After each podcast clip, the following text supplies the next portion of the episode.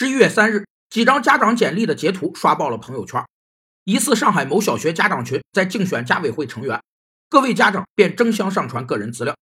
有弹性工作的博士爸爸，双名校毕业的外企高管，也有知名大学的老师夫妇，让人看得叹为观止。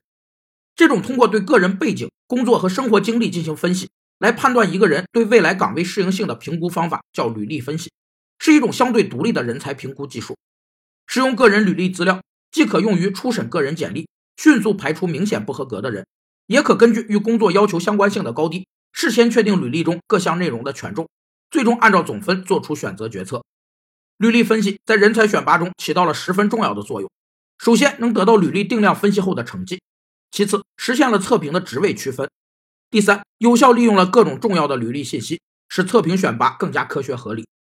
有网友表示，看了这么多金光闪闪的简历。自己都不好意思生孩子了。